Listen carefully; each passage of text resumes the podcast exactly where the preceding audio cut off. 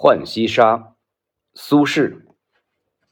素素衣襟落枣花，村南村北响骚车。牛衣古柳卖黄瓜，酒困路长唯欲睡。日高人渴慢思茶，敲门试问野人家。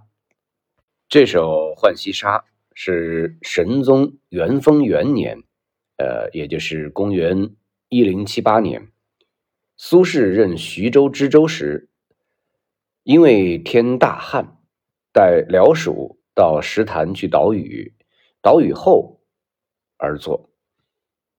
词的上阙先写落花，再写市井之声，再写市井之人。下阙写岛屿而归，天热路远，人可累啊。作为徐州知州的苏轼，非常狼狈的去路边人家讨碗茶喝。素素衣襟落枣花，村南村北响骚车。牛衣古柳卖黄瓜，酒困路长唯欲睡。日高人渴慢思茶，敲门试问野人家。